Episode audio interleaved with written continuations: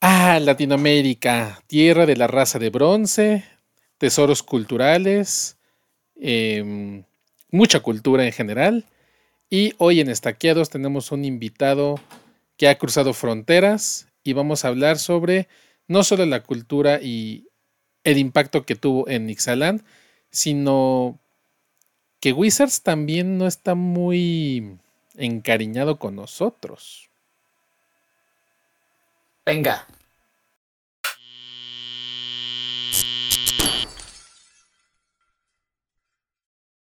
Bienvenidos a Estaqueados, un programa dedicado de Magic a Magic the Gathering y todo lo que acontece en él. Hoy nos vestimos de gala, Fran y yo, venimos hasta de camisita y toda la onda, porque tenemos la honrosa presencia, la excelentísima presencia, nos honramos de tener aquí en el estudio Estaqueados a el tío Pablo. Tío Pablo, un gusto. Hola camaradas, buenas noches. Y ustedes también vestidos y yo aquí, bueno, con mi playera de Castle Rat, así que no me voy a, no, digo nada malo porque esta, esta es mi banda favorita, bueno, una de ellas. Pero eh, qué gusto estar acá de nuevo, la verdad es que siempre, siempre es grato conversar con ustedes. Ah, muchas gracias tío, un placer tenerte aquí con nosotros. Lo mismo, o sea, ya sabes que aquí es tu casa, eh, figurativa y literalmente, ¿no? Exacto. Y, este serás bienvenido cuando lo desees.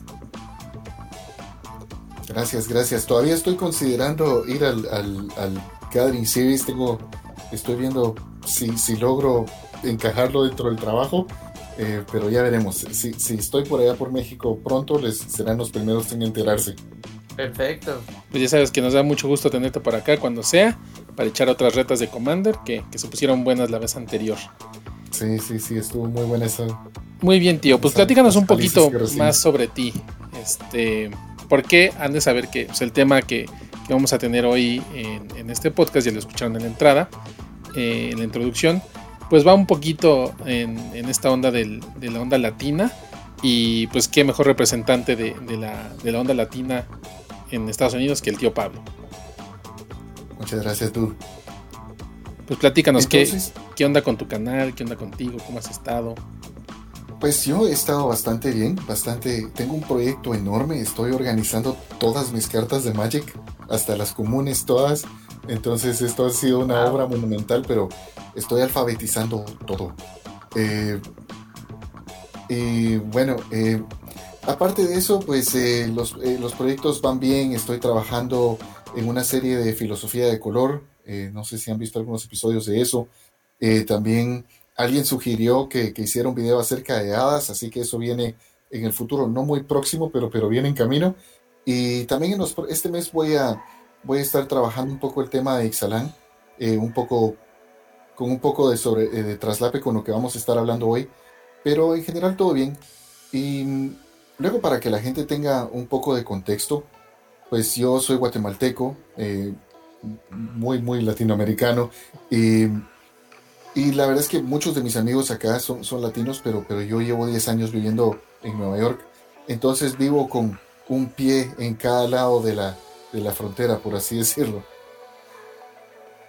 No, es que eso está perfecto porque te da un panorama inclusive más amplio que el que nosotros podamos tener nada más estando aquí, ¿no?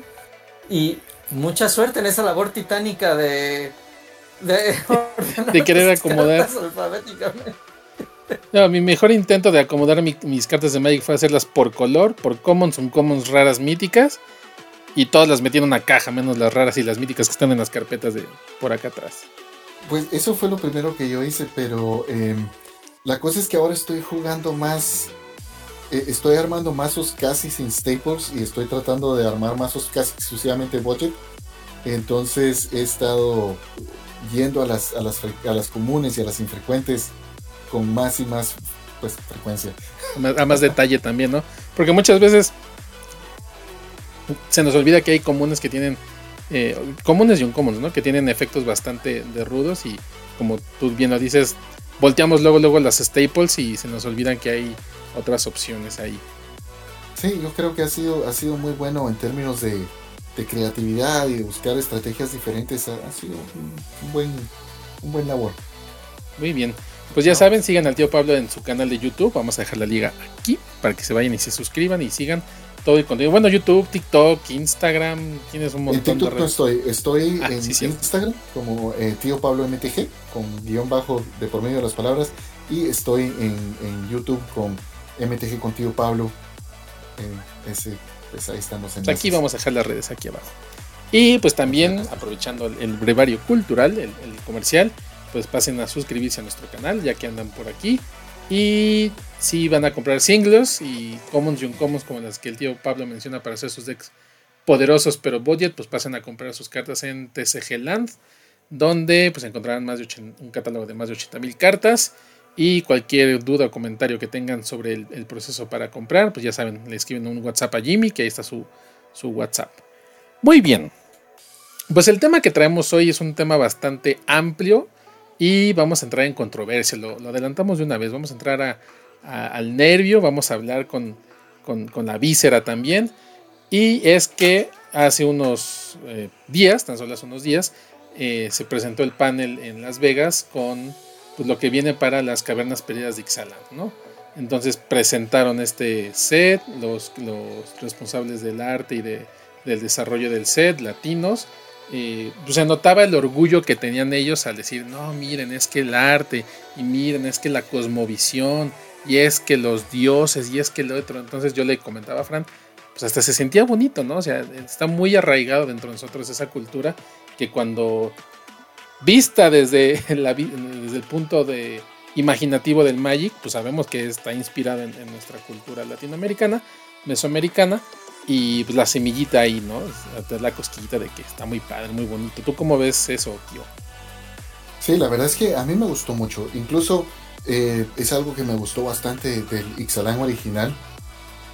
Eh, creo que eh, es una, es una expansión que no, no fue muy popular porque fue una expansión de bajo poder y creo que mucha gente no, no, sentía esa, esa como emoción, esa conexión.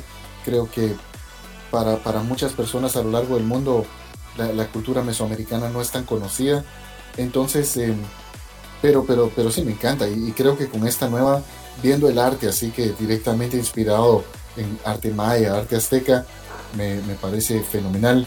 Creo que Watley es un personaje con mucho, mucho potencial y, realmente quiero ver qué, qué sucede con Watley en, en, esta expansión.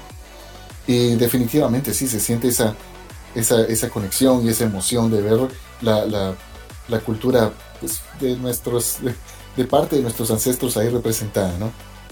Yo no sé si tú conociste o escuchaste alguna vez hablar de un juego que se llamaba Mitos y Leyendas, juego chileno, de principios de los 2000, dude, Sí, principios, mediados de los 2000. Y era, era un juego de cartas inspirado justamente en todo esto, ¿no? Había, tenías guerreros jaguar, por ejemplo, este... Una expansión que se llama así, guerreros jaguar. Uh, había una expansión de los guerreros jaguar, exacto. Trataba sobre la conquista, o sea, estaba eh, hecha por latinos, ¿no? O sea, eran chilenos. Y era, tenía como esta parte, esta, esta cosa de, de como de sentir la nuestra. Pero bueno, aparte de que no tenía el, empuje que tiene Magic, ¿no? Ni el presupuesto, pues este le costó mucho trabajo competir, pero este, este es como una versión de Hollywood, por decirlo de alguna manera, de, de, de, ese juego, ¿no? y sí, en, lo personal también me, me, parece que, tenemos una cultura muy rica, con muchas leyendas, con muchos personajes que se pueden utilizar, ¿no? O sea, Watli tal cual es, es un nombre náhuatl, ¿no? O sea, que, que, que por ejemplo, todos sabemos de mitología griega o de mitología este, nórdica, etcétera, etcétera. Bueno, ¿qué creen? También la mesoamericana tiene una mitología importante y, tiene mucha tela de donde cortar. Sí, exacto, exacto. Estoy totalmente de acuerdo con todo eso. Y, creo que a raíz de esto probablemente va a incrementar el interés. Sí, y justo por eso eh, creemos que tú eres una persona, la persona indicada para hablar de este tema, porque tú como latino viviendo en Estados Unidos, pues es eh, a nosotros los latinos, digamos que de, la frontera sur de Estados Unidos para la Patagonia, este, pues hablar de Ixalan ya es, eh, como lo, hemos estado diciendo, ¿no? Se siente bonito decir, ah, mira, este, Huatli, la, guerrera poetisa. Este, ah, pues te recuerda a, cierto emperador mexica, ¿no? Sí, te recuerda a Nezahualcóyotl. Exacto. ¿no? y, este, y ahora con los nombres de los dioses que hay vienen, ah, pues y que también tienen su inframundo y todo eso. Entonces, y por donde les cargas vas a encontrar de diferentes este, culturas, ¿no? O sea, ya, lo mencionamos, maya, azteca, inca, eh, la que se te ocurra de, Mesoamérica va a estar representada en Ixalan. Pero tú como, como latino, ¿cómo, ¿cómo lo reciben los latinos que están allá en Estados Unidos? Pues creo que em, depende, eh, porque acá la, la, cultura latinoamericana tiende a homogenizarse un poco, es decir, eh, entonces, depende de qué tan cerca sientan esas raíces. Creo que, la gente como yo, que así que yo crecí en Guatemala, y es decir, yo crecí pues comiendo maíz y, leí el Popol Vuh y toda esta cosa. Entonces, eh, eh, para mí es sumamente emocionante. Pero para personas que han estado acá dos, tres generaciones, no tienen ni idea, pero de repente lo ven y dicen, ah, ok, es que sí, el, abuelo o, mi papá que es de allá, y, empieza como a, crear esa sensación de querer conectar con, eh, con, las raíces, ¿no? Y, yo creo que eso es algo sumamente valioso de este tipo de expansiones.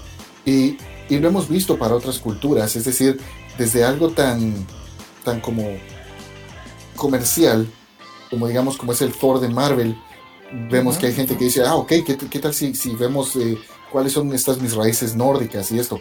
Entonces, e, es cultura pop, pero creo que es, un buen punto de partida, especialmente para la gente más joven o para la gente que no ha tenido un punto de contacto directo con esa cultura. Sí, totalmente de acuerdo, porque, o sea, tampoco queremos darnos acá nuestros golpes de pecho y de, sí, nosotros y los latinos, no, no, no, o sea, es, es más como lo dices, es permitirnos entrar a esta cultura pop, ¿no? Y a quien le interese podrá profundizar más, ¿no? No tienes que ser latino siquiera, o sea, todos sabemos de Thor y sabemos que es el dios del rayo y sabemos que sus rollos nórdicos. Y, oh, pues obviamente no lo somos, ¿no? Pero es esta parte de, tener conocimiento, de ampliar tu, conocimiento y de, entender de dónde vienen ah, algunas de las cosas que, que ves ya ahorita como normales, pero tienen un origen, ¿no? Desde la comida, la importancia del maíz, que en este caso va a ser, más que maíz, va a ser, ¿cómo se llama? Dude, el... el, ay, te voy a decir solarium, pero no. Este, es algo así, ¿no? Tiene un nombre por ahí. Tiene un nombre por ahí. Sí, como inspirado como en la relación con el maíz o con el cacao. Exacto, pero pero desde un punto de vista de, ah, de aquí viene, surge la magia, ¿no? Claro, es o, sea, está súper bien. A, mí me encantó, el arte está increíble. Eh, las, o sea, fuera de que son reimpresiones, de que ya nos dejaron ver que vienen reimpresiones importantes, el, arte que les ha fallado, aquí lo, integran muy bien. O sea, los cuates que, que, que, que ven eh, eh, supervisan esta parte. O sea, lo hacen con, me atrevería hasta decir con respeto, ¿no? Lo hacen desde un punto de mucho respeto y también de mucho conocimiento. Es decir, Wizards tiene dinero, mucho dinero, y, y sí se toman la molestia de contratar antropólogos y arqueólogos y consultores culturales. Y, es decir, hay un equipo de gente que está ahí asegurándose de que esté bien hecho.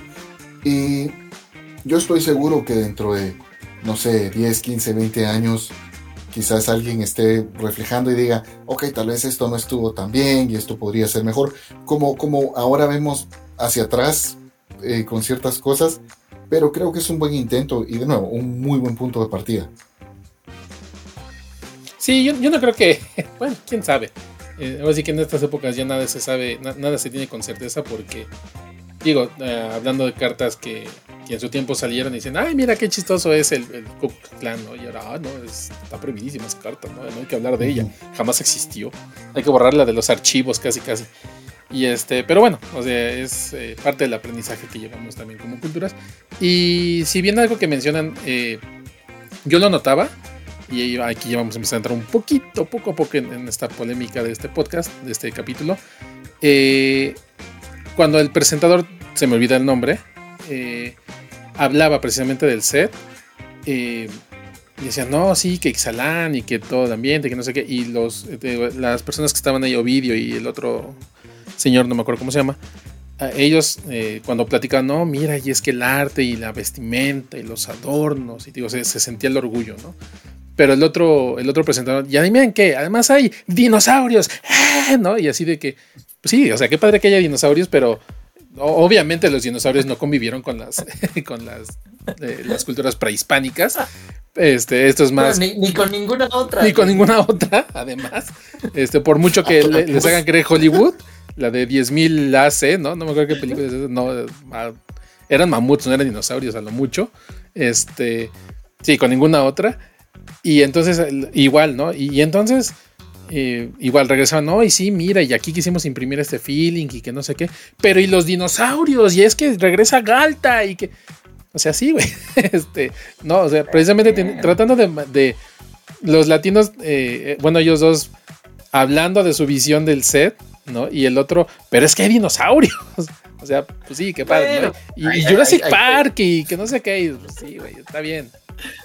También, también hay que vender el set, o sea, que a nosotros nos hacemos ver un huipil y, saber que es un huipil es otra cosa que, que, que al, al resto de, Europa, de Asia, a Norteamérica no le interesa, no se la sabe.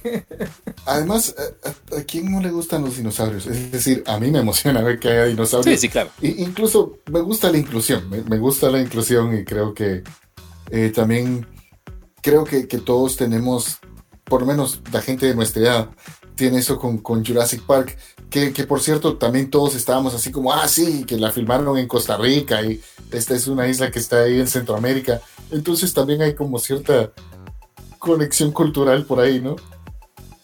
Pero sí, todos crecimos, o por lo menos, como dices. Por lo menos estos tres de aquí ahorita. Los que estamos con esta, de esta rodada, la vimos en el cine y nos apantalló y nos encantó. Y sí, si nos gustan los dinosaurios, eso, eso es algo universal, creo, ¿no? Que te llame la atención estas lagartijotas. Muy bien.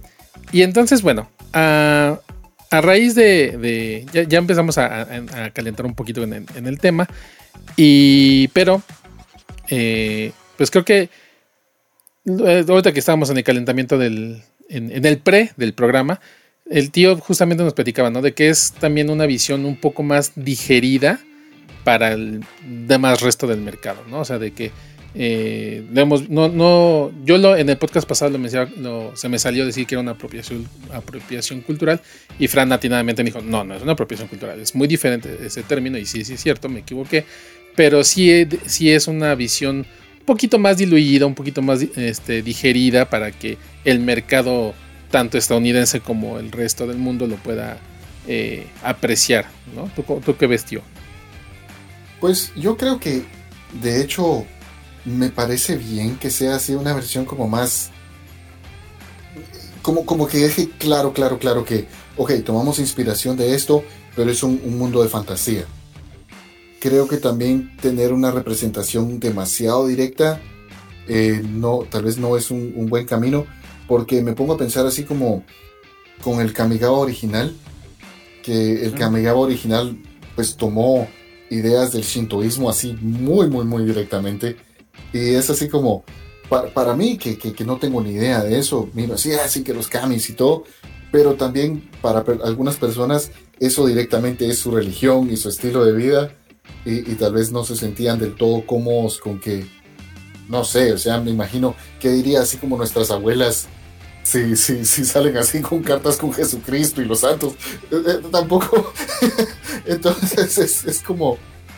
Creo que está bien diluirlo un poco y, dejar claro. Sí, eh, la inspiración es esta y, la inspiración fue con mucho respeto, pero, pero es fantasía y, es un juego, ¿no? Exacto, sigue siendo un juego. No, no, no estamos, este, no, no vamos a estar publicando libros y estudios antropológicos, ¿no? Es, es un juego, no deja de ser un juego inspirado en esto. Y bueno, estaría muy divertido ver uno con Jesús y los santos combatiendo a los pirexianos. Esperen la Secret Lair próximamente. Pero. Pero bueno, eh, eh, este, no, a mí me parece muy bien. Me parece también eh, muy, muy atinado el, cómo lo están tratando. Y como, como dices, Pablo, esta parte de, de inclusión sin ser este bueno, no sé, tal vez. Sin ser respetuosos, eso, eso seguro, pero. O sea, tal vez para algunos se les haga un poco forzada, pero a mí no me lo parece. No me parece que sea forzada. Muy bien. Sí. Yo no sé, a mí, a mí este, esta idea de la inclusión forzada siempre se me ha hecho un poco así como. Entiendo, bueno, tal vez ni siquiera voy a tomar ese tema. Exacto, para que dejémoslo ahí.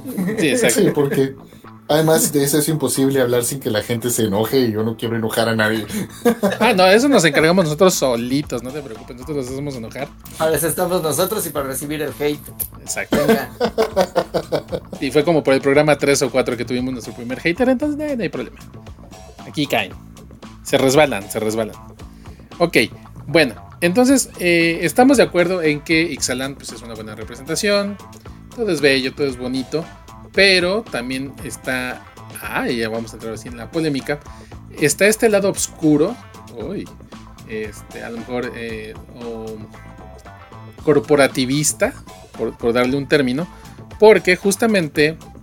Eh, yo lo mencioné en el podcast, en el podcast pasado y por ahí en un par de tweets que me llaman la atención y que digamos fue la, la, excusa para hacer este, este show, este programa, que es precisamente, eh, hablábamos de que hace un año por estas fechas, bueno, por octubre, ya es casi octubre, bueno, cuando salga este episodio va a ser octubre, eh, hace un año se cerraba la división de Latinoamérica, la TAM, de Wizards of the Coast, ¿no? Desaparecían las redes, desaparecían los administradores de contenidos, este, los creadores de contenido, los community managers y todo.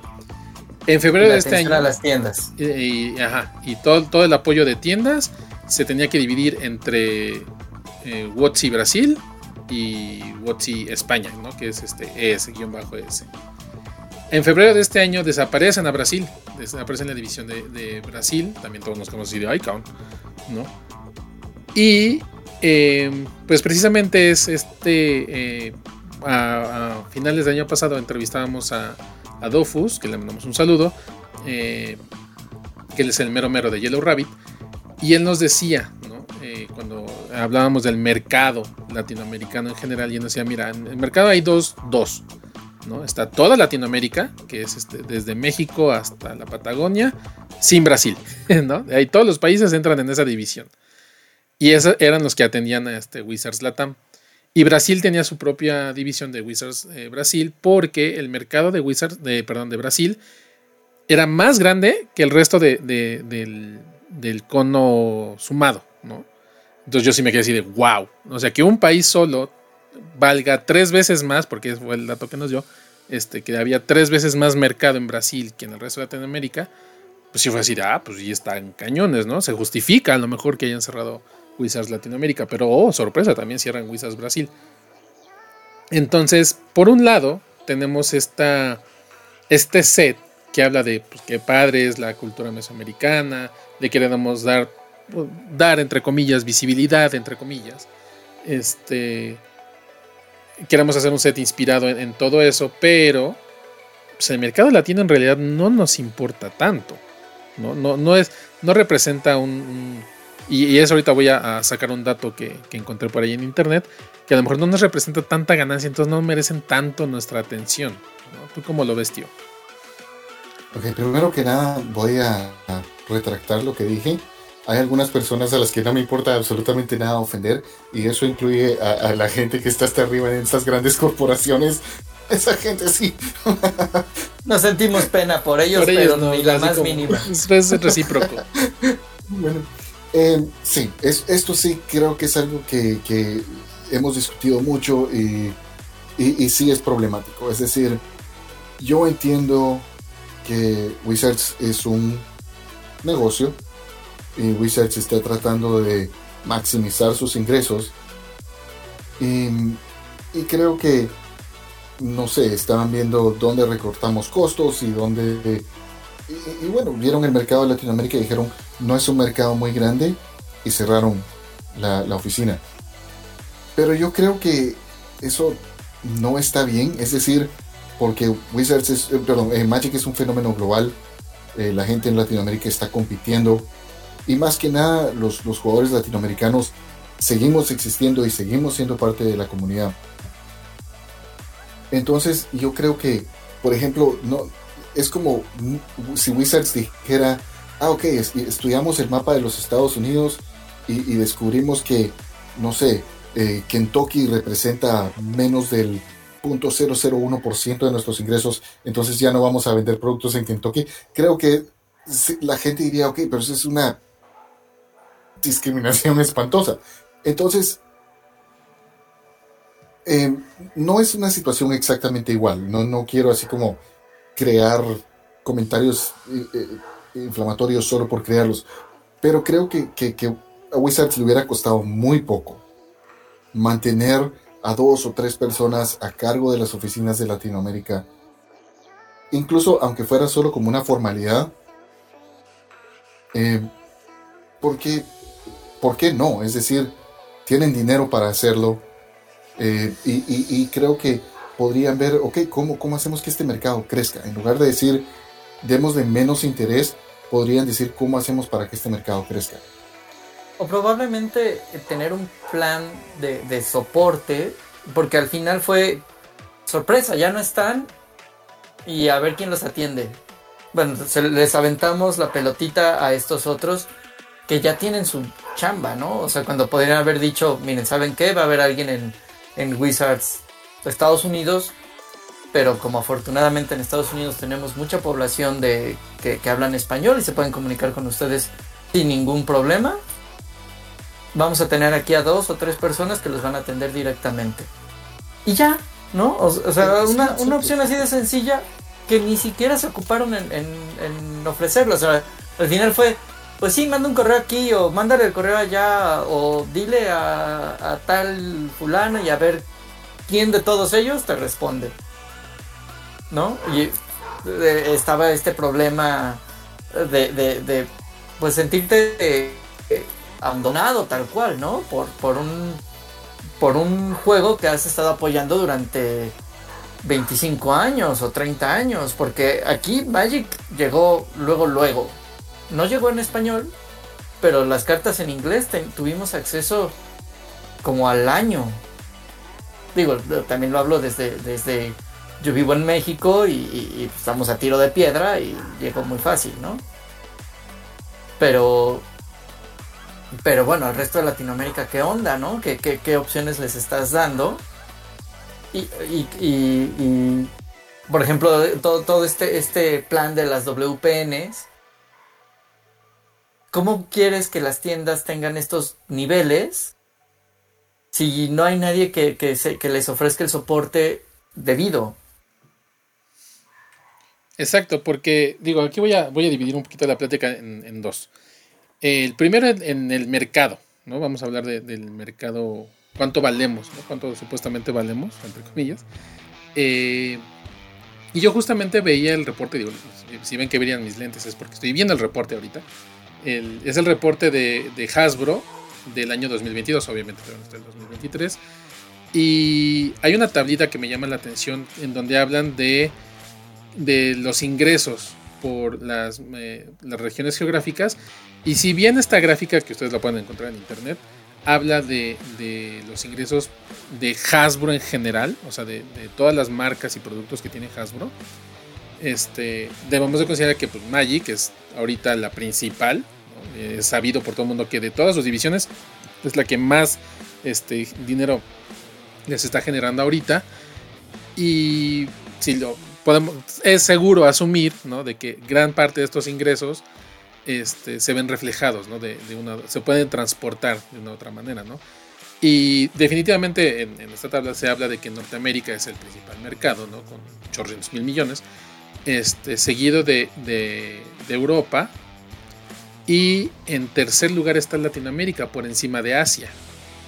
Entonces, es curioso pensar ¿no? de que para Hasbro, Latinoamérica en su conjunto, en todas sus marcas, representa su tercer mercado más importante, incluso por arriba de Asia.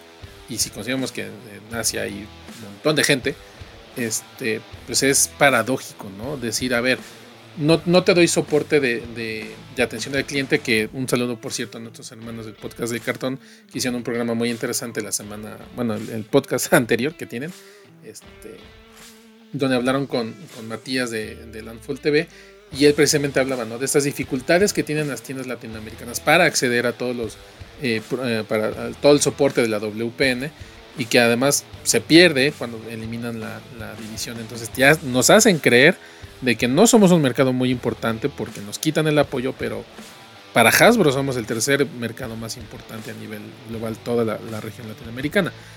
Y precisamente el, eh, siendo un mercado muy importante, en la semana Carlos Romao, que para quienes no les recuerde el nombre, él fue el campeón de un Pro Tour en 2002, es un jugador brasileño profesional, desconozco si ahorita sigue jugando, pero por lo menos fue campeón de un Pro Tour en 2002, lo cual ya es una credencial bastante este, importante, tuiteaba de que eh, se había enterado de que en Brasil, que estábamos hablando que es el mercado más grande de Latinoamérica, ¿no? porque en suma le gana a todos los demás países de la región, no iba a recibir la cantidad suficiente de producto de Doctor Who. ¿no? Entonces, si a Brasil, que es el más grande, no le dan, ¿cómo nos va a tocar a los demás? Digo, para el caso, el caso mexicano puede ser una excepción, porque estamos, como dice Fran, avientas una piedra y brinca el charco y estás a que la, patrulla fronteriza te haga así, feo. Pero, y el resto de la región entonces también va a quedar más amolada. ¿Tú cómo lo ves, tío? Desde allá. Sí, pues eso, eso sí es, es creo bastante problemático, eh, especialmente porque una cosa que a mí, esto no solo en Magic, creo que en absolutamente todo, me parece una de las injusticias más grandes es que Magic es más caro en Latinoamérica que aquí. Es decir, yo cuando voy a México, cuando voy a Guatemala, no compro Magic porque sé que todo me va a costar 15, 20, 30% más caro allá que aquí. Y, creo que si hay menos producto, eso le sube el precio aún más. Entonces incrementa este, esta situación que ya es problemática. yo creo que Wizards no solo debería de, mantener su oficina de Latinoamérica abierta, creo que Wizards debería estar creando producto específicamente para Latinoamérica. y ajustar los precios y también creo, yo creo, yo sé que, las, tiendas jamás accederían a esto, pero creo que incluso el mercado de las singles no debería estar dictado por, por los precios en Estados Unidos. Porque, es decir, creo que debería haber precios locales y, bueno, yo tengo todas estas ideas, pero... No, y, eh, es una idea que tiene años, ¿eh? Años. Y tienes, y tienes, o sea, comparto mucho de lo que estás diciendo, porque estos Magic dólares que manejamos, porque al final, este, cuando sube el costo del dólar, sube el costo del Magic dólar, ¿no? Pero cuando baja el dólar real, está como difícil que, las tiendas o, la gente que está vendiendo sus, cartas solitos accedan, ¿no? O sea, aquí todavía se toma a 20 pesos el dólar. cuando ya bajó como a 17, ¿no? Y esos tres pesitos hacen la diferencia en algunos casos, ¿no? Entonces, claro. yo no sé, yo no sé, este, alguna vez lo platicaba con Rodrigo también, ¿no? En algún otro podcast sobre esta tropicalización del producto. No refiriéndome a las cartas ni nada en eso, sino en cómo se distribuye y cómo se vende. Eh, o sea, tienes tienes mucha razón en algunos de los puntos que dijiste, Pablo. Y además, eh, justamente platicamos de la diferencia de economías también. El, hecho de que tú, tú estando en Estados Unidos, pues obviamente ganas en, puro billete verde. Nosotros de México para abajo, pues tenemos nuestras monedas respectivas, bien o mal valuadas o devaluadas, como quiera que sea el caso en, en cada país. Este, pero para que tú, teniendo un ingreso eh, tú nos mencionabas, ¿no? Desde que, desde que estás en Estados Unidos, tu, colección de Magic se ha quintuplicado, ¿no? Porque tu ingreso te permite comprar más. Y el hecho de que tú nos digas que cuando vienes a, cualquier país de acá de la región, eh, y lo mencionaba Matías también, ah, no, perdón, se lo mencionaba Jimmy en una entrevista que tuvo con Trunks McClure, que también le mandamos un saludo. Eh, Jimmy mencionaba, es que en Latinoamérica, pues sí, el, producto tan solo por eh, flete, impuestos y lo que sea, se te encarece 20-30%. Entonces, para que tú, tío, que vienes acá a México de vez en cuando nos digas, es que no te compro Magic porque me sale caro, pues es así de, híjole, y el que gana en dólares, pobres de nosotros que ganamos en, en nuestras monedas, ¿no? Sí, exacto. Y, además el, costo del producto proporcional a los sueldos es absurdo. Es decir, em, acá, digamos, cuando, cuando sale un set de Magic, yo pienso, ok, tal vez me, quiero comprar, eh, no sé, una caja o, un par de mazos de Commander, o, tal vez incluso las dos cosas, y es un gasto fuerte, no es así como que puedo yo salir a cualquier día de mi casa y decir, bueno, me voy a comprar una caja de Magic porque tengo ganas. Es decir, 120, 130 dólares sigue siendo una cantidad fuerte de dinero y hay que presupuestarlo, por lo menos yo tengo que presupuestarlo. También conozco gente que cada vez que sale un set se gastan 3 mil, 4 mil dólares en esas cosas, pero,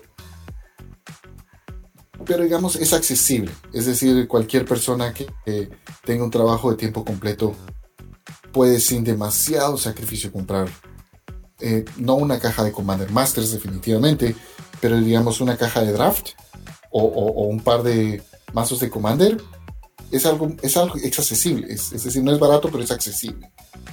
Mientras que cuando vivía en Guatemala era así como, si me quería comprar una caja de algo, tenía que ahorrar meses. No, y, aquí es, es más el, compremos una caja entre tres o cuatro, ¿no? Y y, ahí nos repartimos los sobres o nos ponemos a jugar draft y, de como nos toque, lo que sea, porque no es tan fácil esta parte de, de, de, como dices, ¿no? De salir y decir, ah, quiero una caja de, ¿no? Y además, digo, afortunadamente para mí, por ejemplo, y esto solo lo puedo contar como a manera personal, arena me ha resuelto ese, esa cosquillita, ¿no? Entonces, para mí es muy sencillo conectarme a internet, conectarme a arena cuando funciona y este, poder jugar y conseguir las cartas.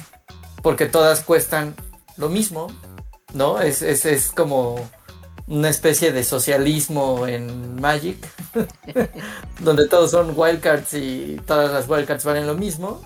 Y no hay un mercado secundario, lo cual también ayuda mucho. Entonces, cuando escucho a, la, banda que se queja de la economía en, arena, es así de... No los entiendo muy bien porque es bastante accesible. Sí tienes que estar picando piedra, ¿no? Sí tienes que prestarle tu tiempo, pero no es lo mismo al cartón de de veras, ¿no? Que, ese es realmente, o sea, hay banda que lo ve como una inversión, no como un gasto. ¿No? Hay, hay banda que creo que es un error. Totalmente, totalmente. Y, pero hay quien dice, bueno, no, yo compro esta caja y tengo el producto cerrado y no lo voy a abrir para poderlo revender y es una inversión de mi dinero. O sea, si para los americanos va a ser difícil, eh, o sea, no, no es un buen negocio, para nosotros, o sea, jamás.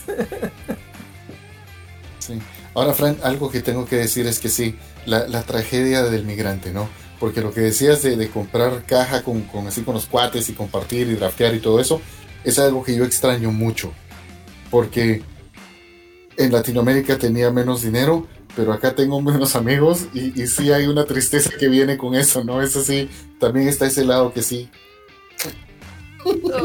bueno, sí, tienes, tienes lo bueno y lo malo de los dos mundos. Sí, sí, sí. Pero total, sí, eso, eso de, bueno, creo que, que, hablar de Magic como inversión es otro episodio. Pero, pero sí, yo le recomiendo a la gente que no compre Magic como, como inversión. Yo digo, yo gasto dinero en Magic, yo no invierto dinero en Magic. Y, y yo sé que, que, es decir, si yo miro el valor monetario de mi colección de Magic, es un montón de dinero. Pero vender eso, conseguir compradores, eh, no. Y lo disfrutas más teniéndolo tú y jugándolo, ¿no? O sea, ahí es donde le sacas el provecho. Sí, sí. Yo creo que lo que hay que hacer con las colecciones de Magic es eventualmente retirarse y pasarse a alguien más joven. Un plan. Ok. Y bueno, tomando en cuenta que Wizards, ya lo mencionaste Pablo, y estamos de acuerdo Fran y yo, que es una Wizard diagonal de Hasbro, es su, su, principal fin es hacer dinero, ¿no? No es hacer amigos, no es que nosotros seamos felices y contentos y vivamos agarrados de las manos como el episodio de Los Simpsons de como si el mundo no tuviera abogados. ¿Te imaginas al mundo sin abogados? ¡Ay, qué horror! Este, pero está justificado entonces que haya un, un, una desatención hacia el mercado latino. O sea, eh, puedo entender, eh, y lo platicaba con, con, mi amigo César hace rato. Eh, ahorita la, la, nos las da en, entre, nos están rebotando entre Wizards Estados Unidos y Wizards España, ¿no? Sobre todo, por ejemplo, ahora que hay este eh, cuando nos toca hacer eh, early access en arena, nos toca mandar correo a, a, Estados Unidos. Pero si las tiendas quieren entrar en contacto con algo, tienen que mandar un correo hasta España, que son 8 horas de diferencia. Entonces, yo le decía a, a este amigo César, digo, oye, pero a ver, ¿cuántos millones, o bueno, cuántos miles, no, no sé si millones, cuántas personas sabemos en toda América Latina que jugamos Magic? ¿A poco no podemos ser más en, en cuanto a en número que los españoles? Y aún así, por, si fuéramos más... Por población. Por población, ¿no? Yo puedo entender que a lo mejor hay menos en España. Y saludos a, a todos los españoles. Con, y esto no es nada contra ellos, ¿no? no es nada en contra de su mercado. Muy buena la comunidad Muy buena la de Magic. exacto, La verdad es que tuve, tuve... Me, encanta, me encanta esa comunidad y, y, y, quiero colaborar más con ellos. Son, son gente fenomenal. Exacto, o sea, sí, no, no, no, es, no es reclamo contra ellos, sino es este reclamo hacia Wizards, ¿no? De que decir, bueno, o sea, ¿cuántos miles de jugadores hay en España? ¿Cuánto consumen ellos que realmente puede ser más que lo que consumimos en Latinoamérica? O sea, el, no, no sé por qué si se puede llegar a. Digo, yo entiendo, Wizards está tratando de maximizar ganancias, pero ¿se justifica entonces una desatención hacia, hacia Latinoamérica? Sí, mira, te digo la verdad, yo creo que no solo es cuestión del dinero. Es decir, el dinero es fundamental en todo esto, creo que eso es algo fundamental. Pero yo recuerdo que mm, cuando salió el, el set el de Pride, sí, hubo ya. una gran controversia porque no lo iban a vender en Latinoamérica Mm, claro. y, y todo el mundo estaba enojado con Wizards y todo eso en esos días eh, tuve, tuve la buena fortuna de poder jugar un, un partido de Commander eh, con, con, Josh de Command Zone. Y él, por supuesto, él sí habla con gente que está dentro de Wizards y, y, y todo esto. Entonces yo le, mencioné así como, bueno, mira, ¿y, ¿y qué pensás de esto? Y él dijo así como, Wizards quiere vender esto. El problema realmente no es Wizards, el problema son las leyes en Latinoamérica. Porque resulta que Magic tiene este rating de PG-13 y en Latinoamérica las eh, algo que, que, representa como relaciones no heterosexuales en muchos países no puede tener ese rating y entonces esto entonces yo creo que también hay un factor de que por ejemplo importar y exportar cosas un rollo no, cultural bueno, pues no solo el rollo cultural, sino también el rollo logístico. Eh, creo, por ejemplo, importar y exportar cosas de Guatemala es un dolor de cabezas. La, la, las aduanas. Eh, entonces, creo que también no solo es cuestión de, de qué tanto dinero están generando, sino también las limitaciones logísticas para incrementar su mercado dentro de, dentro de Latinoamérica. Y a veces tal vez el, el, el no sé, tal sí, vez sí el, el, problema porque... más grande es como nuestros gobiernos, como siempre. Sí, sí, sí, esa parte también, también la entiendo perfectamente. Y ade además de que, o sea, no, o sea Latinoamérica no, no somos un bloque homogéneo, ¿no? Claro. O sea, to- cada país tiene sus propias idiosincrasias, cada país tiene sus propias eh, ideologías. O sea, compartimos mucho, pero no somos iguales, ¿no? Entonces, Exacto. entonces, sí, entiendo perfectamente esta parte de, de que tal vez en México pueden pasar fácil el producto, pero al sur de México ya no tanto. Y para más al sur, bien, se, se enfrentan otros problemas como de logística, porque no, tal vez no es tan fácil. O sea, puedes hacer un, un vuelo, llegas a, a- a Europa en 8 horas y llegas a Argentina en 12 o 14, ¿no? O sea, no es Sí. tan fácil. Entonces, sí, también hay que, hay que, hay que, o sea, así como le tiramos a Wizards, también hay que aceptar, no la culpa de nosotros como comunidad, pero sí de, de, de nuestros gobiernos. Agarro cara. Vámonos a hacer nuestro propio país comunista.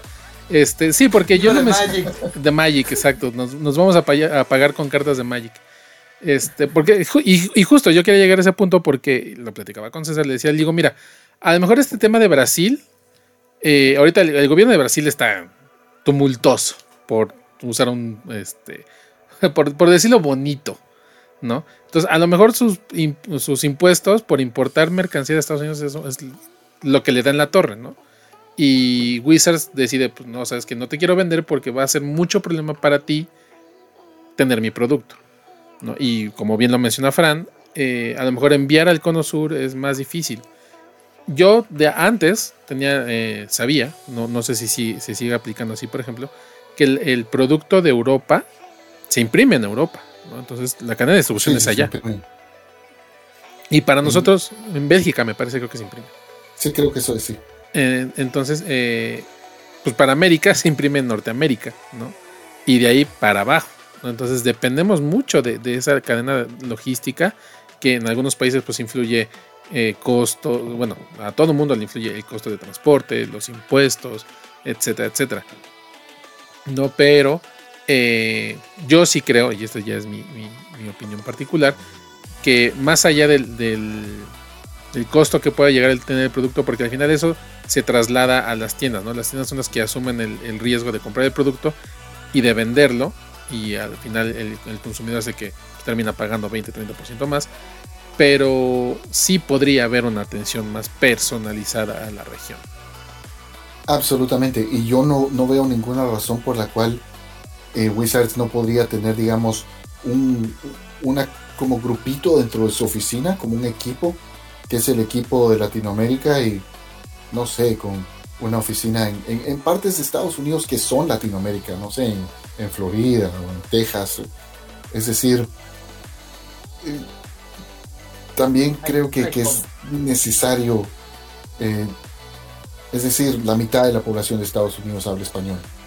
Entonces, creo que también Wizards debería, como una buena decisión logística, proactivamente ponerle más atención a, su público hispano. Sí, y ojalá, eso eh, digo, ya también ese ya también es sueño guajiro mío, ¿no? O sea, hay, hay muy buenas imprentas en Colombia, hay muy buenas imprentas en, en seguro en otros países latinoamericanos donde se podría hacer esta al estilo europeo, que no lo sé si ya lo hacen realmente, ¿no? Ahí sí, ahí sí ya me estoy metiendo en un tema que desconozco, pero sí, o sea, yo sí vería a- a no sé, como Panini antes, ¿no? Digo, sé que son italianos, pero había en, en, en Chile y en Colombia y distribuían súper bien a, a, a toda Latinoamérica sus productos. Entonces, Sí, y yo creo que eso, eso resolvería por lo menos algunos de los problemas logísticos. Muy bien.